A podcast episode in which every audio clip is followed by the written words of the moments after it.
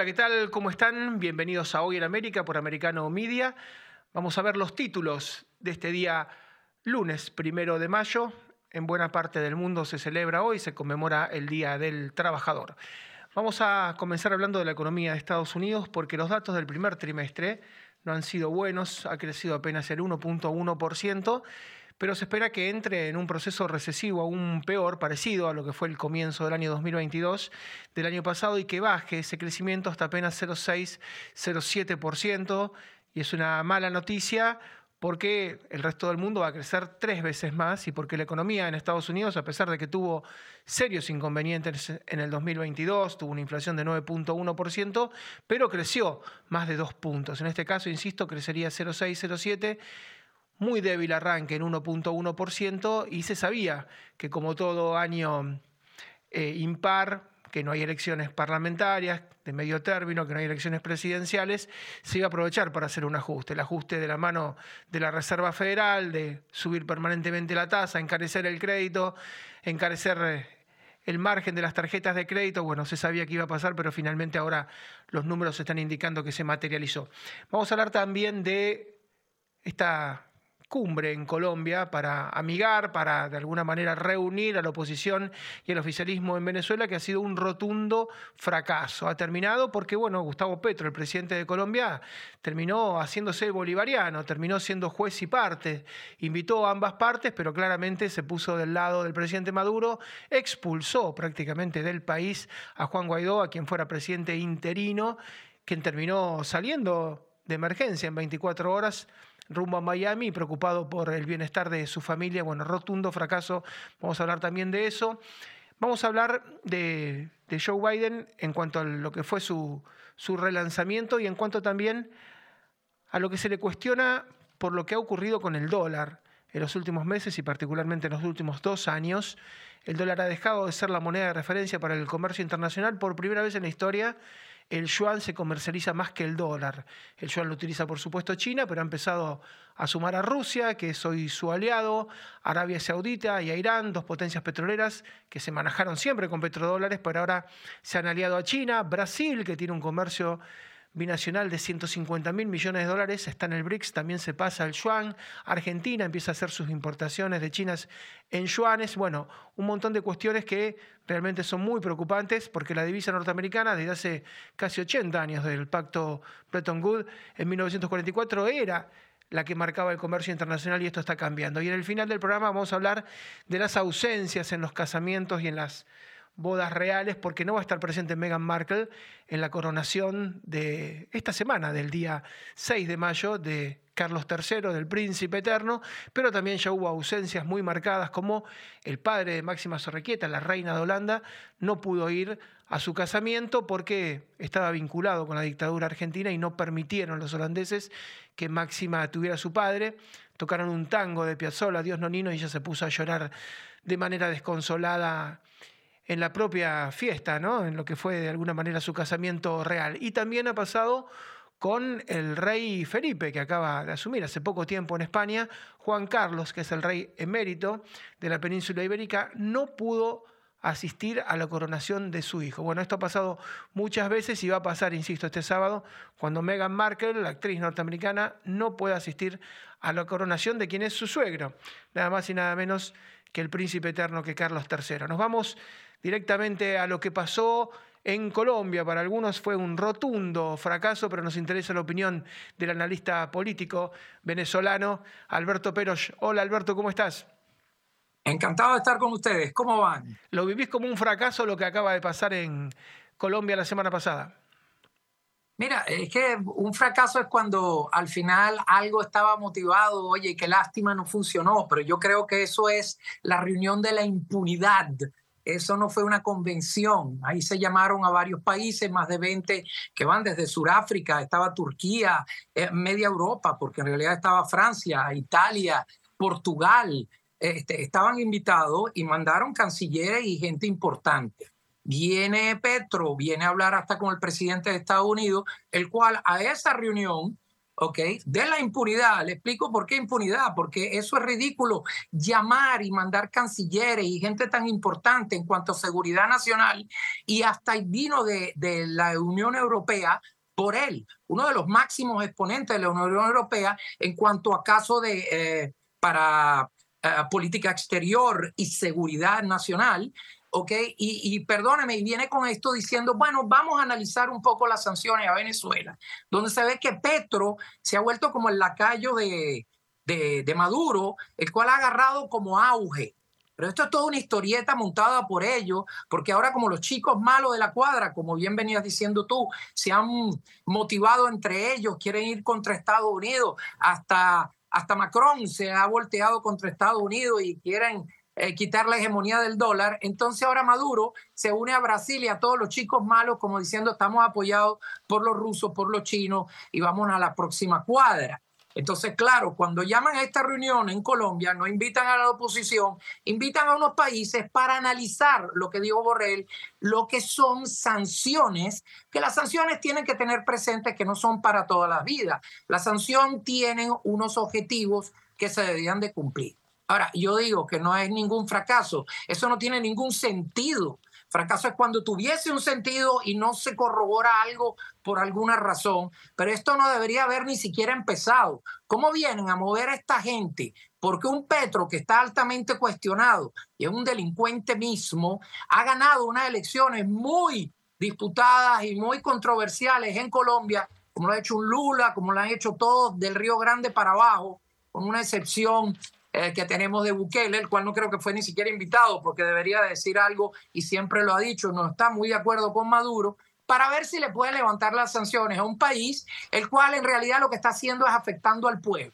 Entonces salen Delcy Rodríguez, que es la vicepresidente, después del escándalo que el vicepresidente de Venezuela se fugó, se fue, no se sabe dónde está, en medio de un desencaje de 23 mil millones de dólares en PDVSA los últimos dos años y medio, sale Delcy Rodríguez a decir, sabe, por culpa de estas sanciones que estaban impuestas del 2015, livianamente, pero después se endurecieron en 2016 con Trump, que sí les apretó el torniquete, y dice, Venezuela ha perdido en ese periodo más de 29 mil millones de dólares, especialmente en materia petrolera. Lo que ella no dice es que hay un desencaje que no está en caja, que lo habían hecho, que lo habían logrado ese dinero, ¿y dónde está? Se lo llevaron. Maduro no sabe nada y resulta que este señor Tarek Al-Saimi salió movido en la foto, como dice un amigo mío, que es otro analista, que dice, oiga, ¿y este hombre dónde está? ¿Y dónde está el dinero? Nadie sabe nada y han montado este show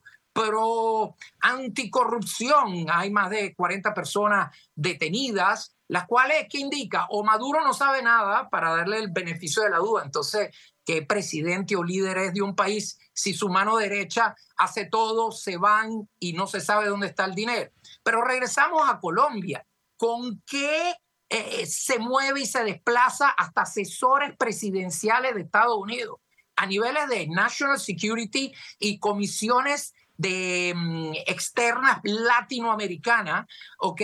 Para considerar un levantamiento de, de sanciones a un país que no ha concedido absolutamente nada. ¿Qué es lo que ha concedido? Ir a unas elecciones trucadas porque les tocan el 2024. Eso es harina de otro costal, ¿ok? Y, y, llega un Guaidó que fue brincado por el mismo presidente Biden en el momento en que en una crisis energética, al dispararse en un pie solo, este, necesitaba petróleo y mandó una alta comisión a hablar directamente con Maduro, el líder del régimen, narco eh, terrorista que de paso tiene una talla de 15 millones de dólares impuesto por el Departamento de Justicia y buscado por la Interpol. Vamos a hablar y vamos a ver qué podemos hacer. Al mismo tiempo, no se dice, pero estas son noticias internas que tengo yo, no se necesita ser de una agencia de tres letras para entender que algo se está moviendo en Venezuela debido a qué cosa en Caracas, la embajada de Venezuela que estaba parada y estaba a oscuras, con personal mínimo, estaba cerrada por más de seis años, independientemente ahora ya arrancó, arrancó atención, no, no me malinterprete, no hay, eh, diplomáticamente no ha arrancado, pero es que me dice la gente que vive al lado, que son amigos míos, me dice, tienen penthouse y edificios que miran sobre la embajada, Dice Alberto, no se puede dormir la noche. Están los generadores, prenden las luces, están arreglando todo. Camiones que entran, personal que entra y sale. ¿Qué indica? ¿Será que van a hacer un Holiday Inn, un hotel? No, es que hay alguna idea que tarde o temprano se pueda restablecer unas relaciones con una persona que tiene detenidos que tiene torturado. Los dos grandes, Alberto, los dos grandes temas que eran el cronograma electoral y que dejen a los presos políticos, eso no, no se decidió. Pero lo, volvemos a analizar, volvemos, te prometo, en la próxima seguimos viendo, porque es una novedad, esto de posibles restablecimientos de relaciones, hay que seguirlo muy de cerca. Un, un gran abrazo, Alberto, como siempre. Gracias a ustedes por la oportunidad. Muchísimas gracias. Gracias, Alberto Pero, analista político, sobre la situación venezolana. Primera pausa, volvemos muy rápido.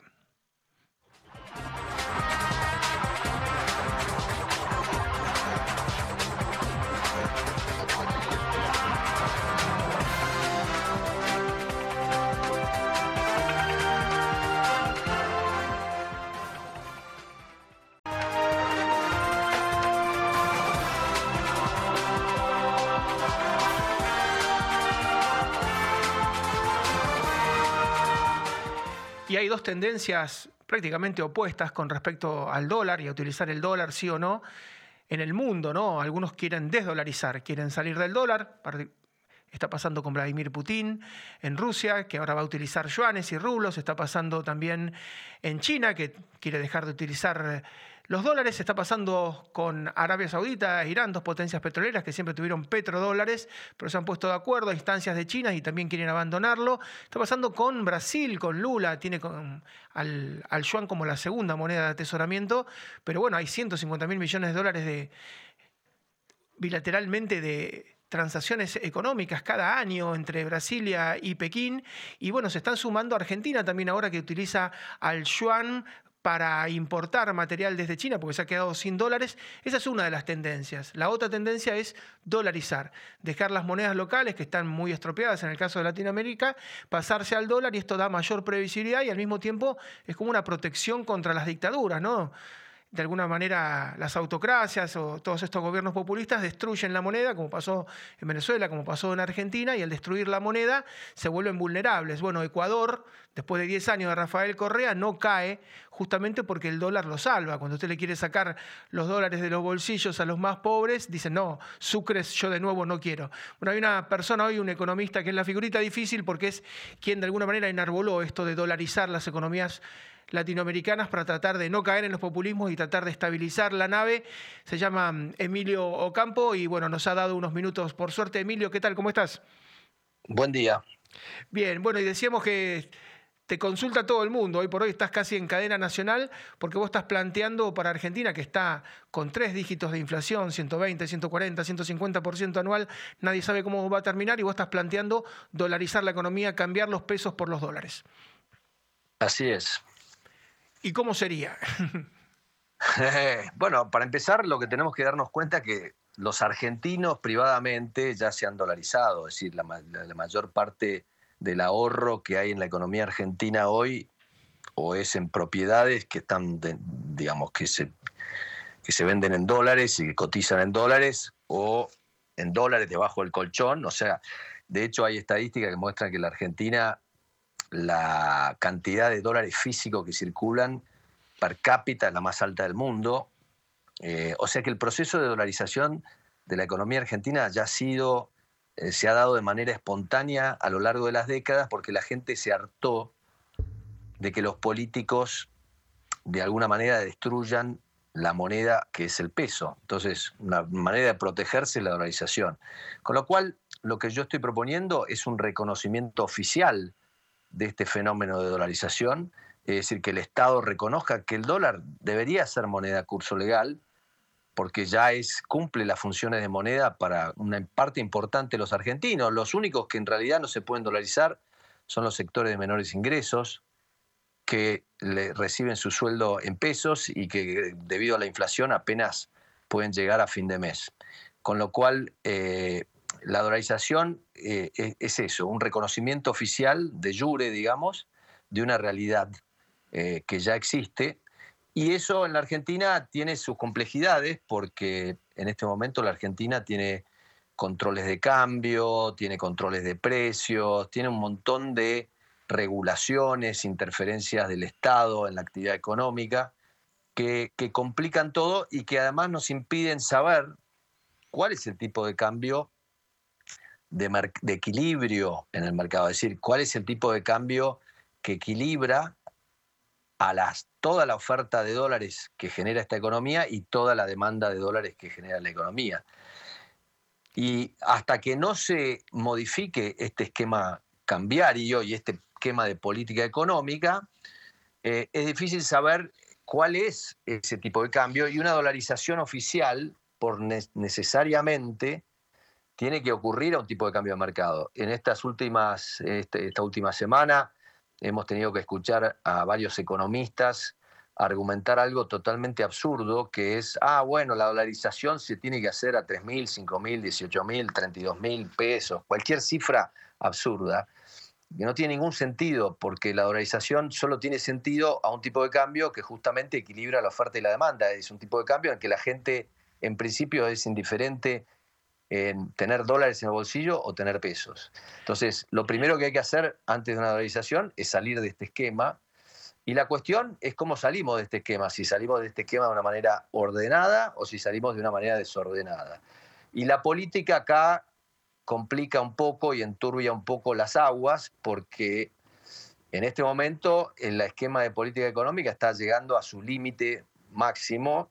Eh, y si el banco, si el Fondo Monetario Internacional, digamos, eh, de alguna manera pone resistencia a que el gobierno siga con las políticas actuales, porque hasta ahora el, Fondo Monetario Internacional le ha hecho un guiño al gobierno para que siga haciendo lo que hace, que es absurdo, que, que endeudar al Estado en el exterior y traer los dólares y rifarlos a 220 pesos por dólar cuando el mercado está diciendo que en el mercado informal, digamos, el mercado negro, el dólar vale 450. Entonces, eh, eh, esta, esta, salida de este esquema eh, va a ser traumática, porque o la hace este gobierno o la va a tener que hacer el próximo. lo que está claro es que este esquema es inviable y que no se va a poder sostener. Emilio, hay dos sistemas o dos modalidades. Una es la ecuatoriana, que prácticamente sacaron al Sucre, lo reemplazaron completamente, y la otra es la salvadoreña, que permite cierta coexistencia. Contanos un poco, porque es interesante cómo la clase baja, cómo el trabajador ecuatoriano es el que más defiende el dólar, porque estuvo Correa durante 10 años, intentó sacarlo, y la gente, si bien Correa era popular, aparentemente el dólar era más popular que Correa. Totalmente. Eh, en realidad no hay dos maneras exclusivas de hacerlo. La realidad es que la dolarización, qué sé yo, en Panamá se hizo de, es de otra manera. Cada país adapta el proceso de dolarización a su realidad económica, política y jurídica. Entonces, nosotros no nos tenemos que atar a una modalidad, específica, podemos, podemos seguir a grandes rasgos una u otra, y eso dependerá, como digo, de cuestiones jurídicas y políticas. La realidad es que lo que demuestra la experiencia de otros países es que una vez que esto ocurre, una vez que la gente puede cobrar en dólares, no quiere que los políticos le traten de enchufar una moneda que no vale. O sea, una vez que la gente puede ahorrar, que puede sacar créditos a largo plazo para comprarse una vivienda, etcétera, no hay manera de, volver atrás. Ahora, uno nunca puede subestimar eh, la ingeniosidad de los políticos populistas, porque siempre tratan de encontrar una manera de evadir cualquier limitación a su absoluta indisciplina fiscal, de su capacidad de gastar más de lo que se recauda. Entonces hay que ser muy cuidadoso. Lo, esencial, más que aferrarse a un modelo particular, eh, es estudiar bien la situación nuestra y diseñar algo que se adapte lo mejor posible a nuestra realidad y que nos dé cierta tranquilidad de que los políticos no la van a poder revertir. Eso es lo clave. Y es, importante un cambio político, Emilio, ¿no? Porque ayer la expresidenta, hoy vicepresidenta Cristina Kirchner, dedicó casi una hora para hablar en contra de la dolarización y uno imagina que Maduro tampoco se pasaría al dólar, pero es importante que haya un cambio político. Si sale el kirchnerismo de Argentina, si sale el chavismo de Venezuela, que son los dos países con alta, altísima inflación, digo, tal vez de la mano de un cambio político pueda venir el dólar. Yo creo que el cambio político, eh, es un factor. El otro factor acá va a ser la realidad. Nosotros estamos entrando en, una situación muy parecida, es un déjà vu de 1989, cuando tuvimos dos hiperinflaciones. Entonces, va a haber una, una, cuestión política, pero va a haber una realidad económica que va a imponer la dolarización como la opción más creíble y más eh, con más chances de éxito, porque las otras opciones que ya hemos probado, ya hemos visto que no funciona. Entonces, la gente, yo no tengo duda que la gente prefiere el dólar que el peso. O sea, ¿quién, quién puede querer el peso? O sea, es una moneda que no vale nada, es un, es un engaño, es un fraude. Entonces, eh, yo creo que yo no tengo duda que los argentinos, si tienen la opción de elegir entre el dólar y el peso, van a elegir el dólar. Eh, y además creo que cuando las cosas se compliquen, el sistema político a regañadientes, sin ganas, con resistencias, se va a dar cuenta que para evitar una explosión hiperinflacionaria no, no, va a tener otra alternativa.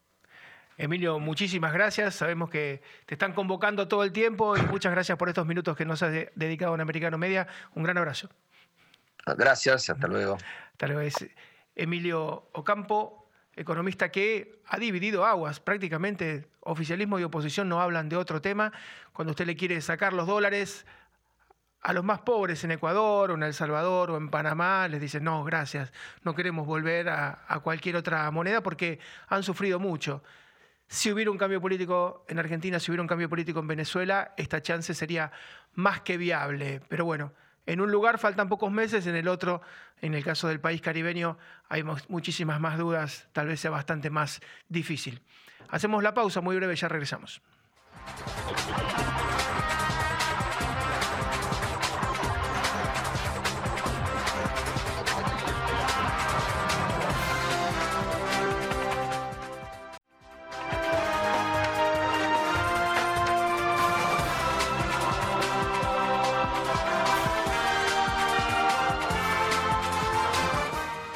Y empezamos una semana que es muy importante para Reino Unido, para Gran Bretaña. Después de más de 70 años se va a coronar un nuevo rey en Inglaterra, Carlos III, después de un larguísimo reinado, uno de los más largos de la historia por parte de Isabel II, de su madre que falleció el año pasado. Lo cierto es que se va a gastar mucho dinero. Cuando fue coronada Isabel hubo 8.000 invitados, ahora hay 2.000 invitados, pero bueno, es costosísimo, ¿no? Se va a utilizar el río Támesis seguramente para por allí em, que se desplace la realeza. Bueno, han invitado muchísimas casas reales de toda Europa, políticos, pero se piensa que se compensa ese dinero porque va a haber mucho turismo. Ya se empieza a notar en Inglaterra de a poco la gente que quiere estar presente para este momento histórico en la bahía de Westminster, pero va a haber una ausencia. Meghan Markle, la actriz norteamericana, la esposa de Harry, el hijo de quien va a ser rey dentro, coronado dentro de pocos días. Pero ya había ocurrido antes, había ocurrido con Máxima Sorrequieta, que no pudo tener su padre consigo cuando se casó, pasó también con Felipe, de España, que no pudo tener a su padre, el rey emérito Juan Carlos, muy cuestionado en España, pero quien tiene un análisis de todas estas desavenencias en coronaciones y en bodas es María Rita Figueira. Hola María. ¿Qué tal, Marcelo? Sí, yo no me lo voy a perder, ¿eh? lo voy a mirar junto a millones y millones de espectadores que van a ver a Carlos por fin como protagonista y como vos muy bien dijiste, el turismo va a a tener un, avance y un incremento notable, sustancial, como también la venta de merchandising. ¿Quién iba a imaginar que hasta la propia Camila Parker Bowles iba a estar en el merchandising? Porque hasta hace poco no se conseguía absolutamente nada de Camila. Y como también la mirada de la población del Reino Unido, más que nada de los londinenses y de también los ingleses en general, la mirada ha cambiado. Ahora se ve con más simpatía a Camila y las aguas están divididas porque, porque muchos le, le, enrostran el título de villana a Meghan Markle. Otras personas, en cambio, la ven como una víctima. Lo cierto es que la ausencia va a ser notoria. Muchos piensan que para descomprimir la elección de no ir a la coronación es lo más acertado. Lo cierto es que Meghan Markle, y ya se filtró la noticia de que una de las mayores ofensas que recibió fue por parte de Kate Middleton, la gente la ama, Kate, la esposa del príncipe Guillermo, que aparentemente fue ella la que puso en duda, hizo comentarios racistas con respecto al primer niño que, que tuvo la pareja, que tuvieron este, Harry y, y Meghan Markle. Lo cierto es que esta coronación tiene eh, algunos, este, algunos este, elementos para tener en cuenta y se habla mucho de la diferencia entre aristocracia y meritocracia, que esos 2.000 que vos mencionaste, esos 2.000 invitados, hay muchísimos plebeyos, muchísimas personas que trabajan en organizaciones sociales y demás. Veremos si realmente se cumple. Pero vamos a pasear un poco por las distintas coronaciones. Enrique VIII en 1509, a mí lo que me impresiona, creo que el viernes hablábamos de rigor histórico, me impresiona la tradición, la abadía de Westminster siempre, con tantos invitados. Enrique VIII, cuando fue coronado, eh, su corona pesaba tres kilos y medio.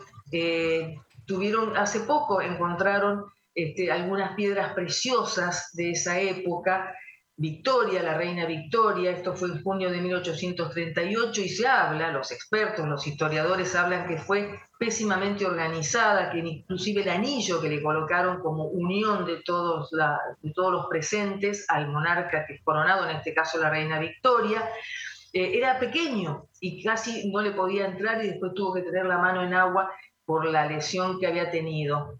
Eh, la reina Isabel con un plus, algo especial, que fue la primera vez que se televisaba la coronación de la reina Isabel II en 1953 y bueno, pasaron 70 años, ahora vamos a ver el 6 de mayo, ya de su hijo, hijo Carlos como el rey Carlos III.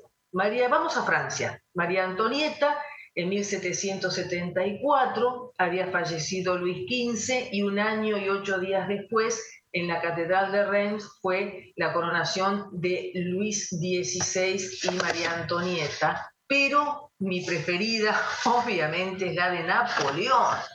Hizo venir al Papa, a Pío VII del Vaticano, y se autocoronó. Nosotros creo tenemos que juzgar a Napoleón y mirarlo no con, la, con, las expectativas y la mirada de 2023, sino en 1804, era un hombre de 35 años y él mismo coronó a Josefina en la bellísima Catedral de Reims. Vos nombraste a el actual rey, en ese momento príncipe Guillermo de Holanda, los Países Bajos y Máxima Sorreguieta. Eso fue muy notorio, esto fue en febrero del 2002.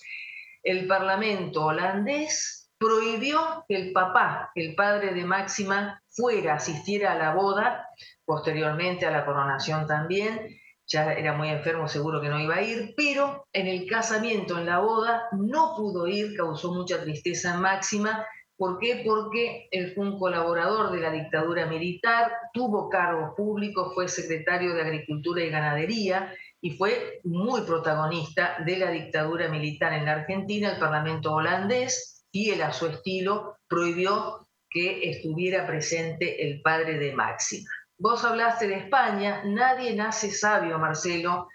No tenemos que ser hipócritas. Durante muchísimos años el rey Juan Carlos fue objeto de elogios permanentemente desde su coronación en el año 75 hasta que abdicó en el 2014 en favor de Felipe VI.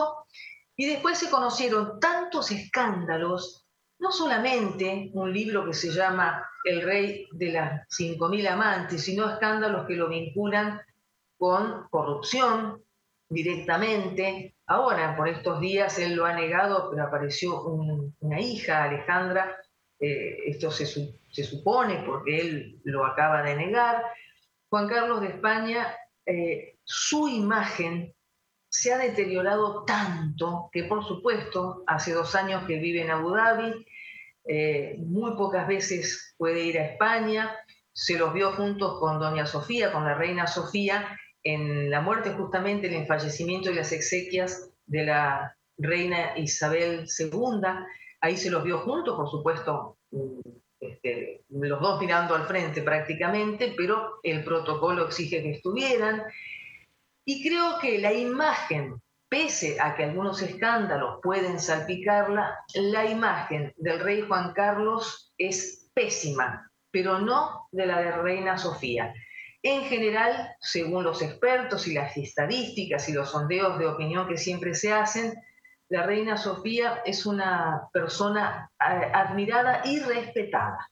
Es respetada, no así Juan Carlos, que les reitero, nosotros ahora observamos desde hace ya varios años muchos escándalos de todo tipo, ¿eh? desde cuando estuvo en África en un safari y se quebró la, cadera y ahí se conoció también este, su vínculo con Corina Larsen, etcétera, etcétera, etcétera.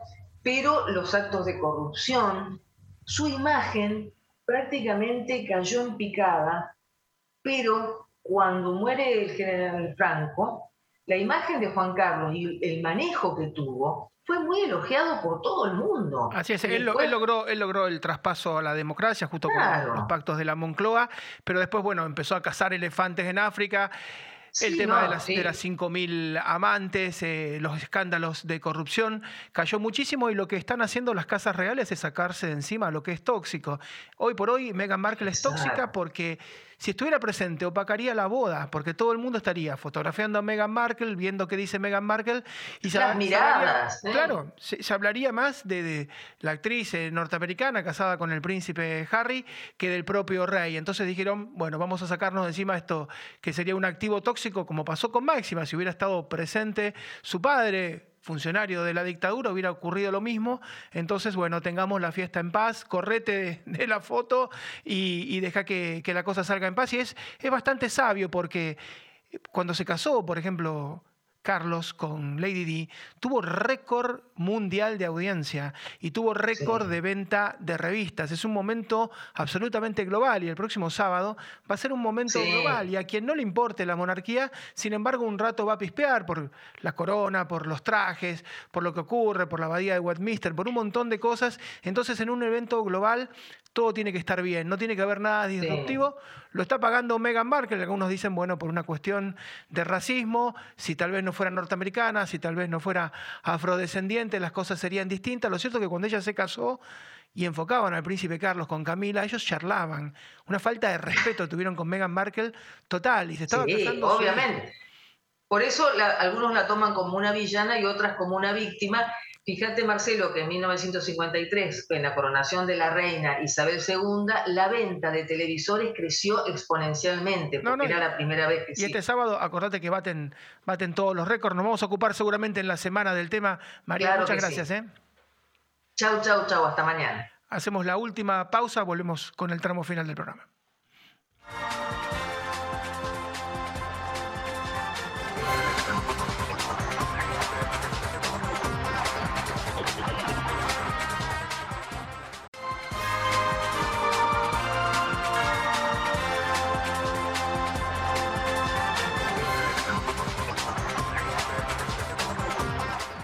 La semana pasada fue muy importante para los Estados Unidos. Conocimos a los que posiblemente sean los tres grandes protagonistas de las primarias y la elección presidencial del año próximo.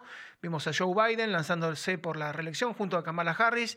Vimos a Donald Trump en New Hampshire haciendo un acto muy importante con definiciones trascendentes sobre la relación que va a tener con Biden, con DeSantis, con China particularmente.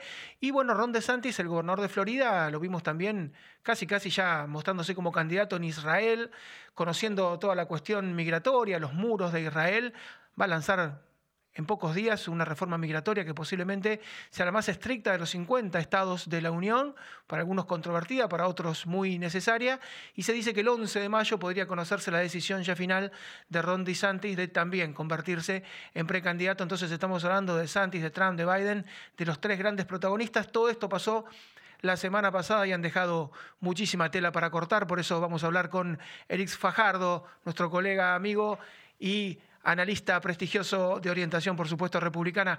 Hola, Eric, ¿cómo estás? ¿Cómo estás, Marcelo? Un gusto acompañarte nuevamente. Bueno, y hemos visto ya los jugadores en la cancha, ¿no? Ya sabemos de quién se trata prácticamente. Hay que estar todavía alertas. Pueden haber sorpresas. En el bando de los demócratas pueden las cosas cambiar. No, no, no hay muchas posibilidades, pero por ahí Kennedy tiene alguna perspectiva. Sé que estamos en un nuevo escenario político en el Partido Demócrata, donde de repente, muy a la tradición china y latinoamericana, claro, están empezando a definir todo desde el Politburo. Sin embargo, probablemente hay una chance para que el senador Kennedy asome cabeza. Los números, las encuestas, al menos las reales, las que tienen cierta confiabilidad, eh, dicen que tendría todavía una chance de disputarle Joe Biden la candidatura. Pero bueno, vamos a ver, en el ámbito de los republicanos estoy completamente de acuerdo contigo.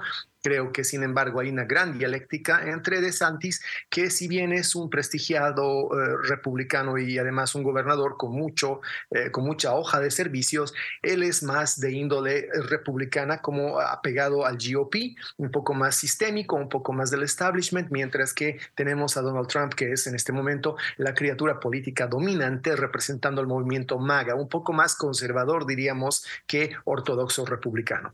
Vos nos has dado en algún momento tu opinión, pensás que tal vez sea el momento de una bestia negra, no sea el momento de alguien que haga las reformas importantes que hay que hacer en Estados Unidos y que después venga un reformista, como que esto es paso a paso, como que hay que dosificarlo y lo lógico hasta por una cuestión cronológica sería primero Trump y después de Santis.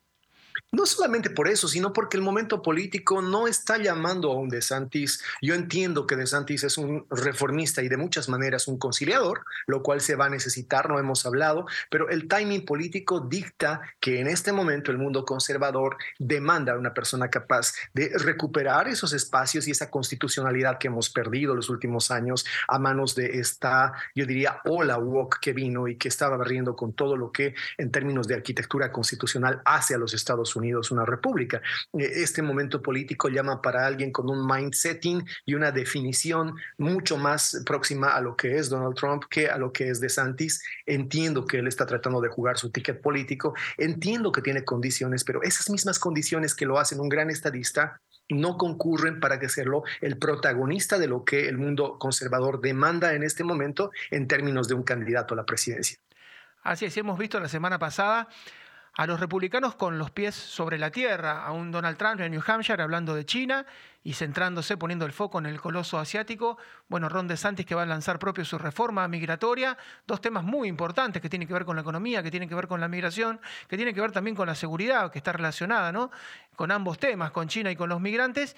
Y hemos visto, por otro lado, un tape de campaña grabado hablando ya de otras cuestiones, ¿no? de agenda de género, de electromovilidad, de cuestiones que tal vez no son tan terrenales. Eh. vamos a tener seguramente en la campaña dos visiones muy, muy distintas, una más pragmática y una más idealista, por lo menos en el arranque. Yo creo que hay una agenda que es la agenda, digámoslo así, del MAGA. Es una agenda que hace a los temas estructurales que los conservadores en este momento demandan desde la constituencia.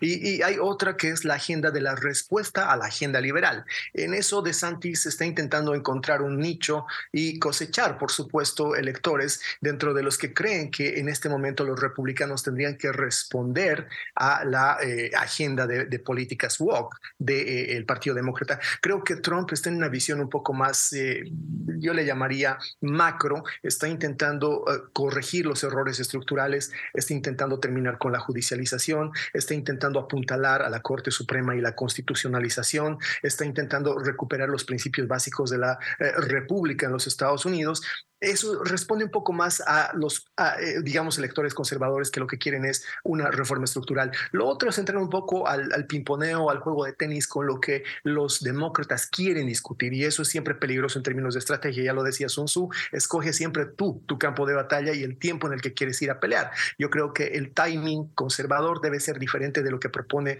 Joe Biden. Por eso me temo mucho que la candidatura a destiempo muy eh, precoz de, de Santis en este momento contribuiría mucho más a consolidar no solo la agenda, sino la candidatura de Joe Biden que a darle una opción real de poder al, al mundo conservador. Así es, y cuando fue este tape de lanzamiento de Joe Biden para la reelección, se hizo por supuesto grabado de manera casi cinematográfica, pero bueno, no, no se lo expuso a ponerse en vivo. Posiblemente, como vos decís, con Robert Kennedy, tal vez haya reglas del juego, pero cuando vaya, con ya 82 años, a un debate que son tan frecuentes y tan extensos y tan tremendos, uno recuerda, fueron muy fuertes los de Trump contra Biden y fueron muy fuertes los de Trump contra Hillary Clinton, eh, uno piensa, bueno, ¿qué pasará con Joe Biden, que tal vez puede ser sabio, pero que se lo ve a veces un poco lento? ¿Y qué va a pasar en esos debates? ¿no? ¿Realmente estará en condiciones? Yo no creo que en un debate entre Donald Trump y Joe Biden tú vayas a ver algo equilibrado, ¿no? Por eso es que yo veo que los eh, estrategas del mundo demócrata, especialmente Stan Greenberg, que veo su mano detrás de toda esta configuración, están tratando de maquinar de doctorar la candidatura de, de DeSantis. Es sintomático que de repente la media liberal, especialmente CNN, esté tan predispuesta a que eh, de, de, repente Ron DeSantis aparezca como el candidato republicano. Hay de por sí una configuración de comunicación política que te dice que a gritos el mundo liberal quiere que DeSantis sea el candidato y cuando tú eres un conservador y ves que el enemigo está escogiendo cuál va a ser tu jugador, ya de por sí se te hace una adversión natural a esa posibilidad. Yo creo que en un debate entre DeSantis, que es mucho más eh, ortodoxo y civilizado, eh, eh, Biden podría tener alguna chance. Frente a Donald Trump, Donald Trump es un animal de la comunidad política, no es solamente un gran político. Donald Trump va a entrar y va a poner el encuadre, va a poner la agenda y va a poner además los términos de la economía discursiva que siempre son a su favor. No hay posibilidad y ellos lo saben muy bien. El candidato que en este momento le conviene al mundo liberal es pues el candidato Ron DeSantis, porque ellos saben que con ese candidato hay ciertas reglas de juego y ciertos códigos que ellos pueden esperar, es decir, conocen cómo ese rival podría eh, desenvolverse en el marco de un debate político y saben sus limitaciones. Donald Trump es algo completamente impredecible. No solamente es alguien que domina el espectro comunicacional, sino que adjudica cada cierto tiempo nuevas habilidades y se va además haciendo upgrades constantemente en torno a lo que son sus elementos discursivos. Hay una desproporción total. Eso es Mohamed Ali contra un boxeador, sin, sin demeritar a nuestros boxeadores, pero contra un boxeador de Centroamérica o de Sudamérica. No hay posibilidad de que Biden sobreviva a esa contienda. Por eso ellos están estructurando una candidatura desde el mundo liberal dentro del Partido Republicano que le sea un poco más afín. Así es, y utilizando tu, figura deportiva, a mí me da la sensación de que un Biden contra Ron DeSantis es una pelea de box, con guantes, con reglas. Ahora Biden contra Trump es MMA, es una pelea callejera y ahí no va a haber muchas reglas. Eric, como siempre, un gran abrazo y muchas gracias por tu predisposición. Vamos a estar muy atentos porque todo se ha acelerado a un nivel que realmente se van precipitando las cosas. Como vos decís, no sé si es lo más acertado en este momento, pero lo cierto es que se está acelerando. Un gran abrazo. Igual, Marcelo, hasta siempre. Eric Fajardo, analista internacional, republicano, quien siempre nos ayuda a entender lo que va a pasar, y él lo definió bien. Esto puede ser boxeo, con guantes, con reglas, uno se cae y el otro no hace nada, o puede ser MMA, donde si te caes el otro te va encima y las cuestiones son bastante más salvajes. Lo definió muy bien Eric y dio un gran panorama. Nos vamos, volvemos mañana. Muchísimas gracias por toda la atención. Hasta mañana.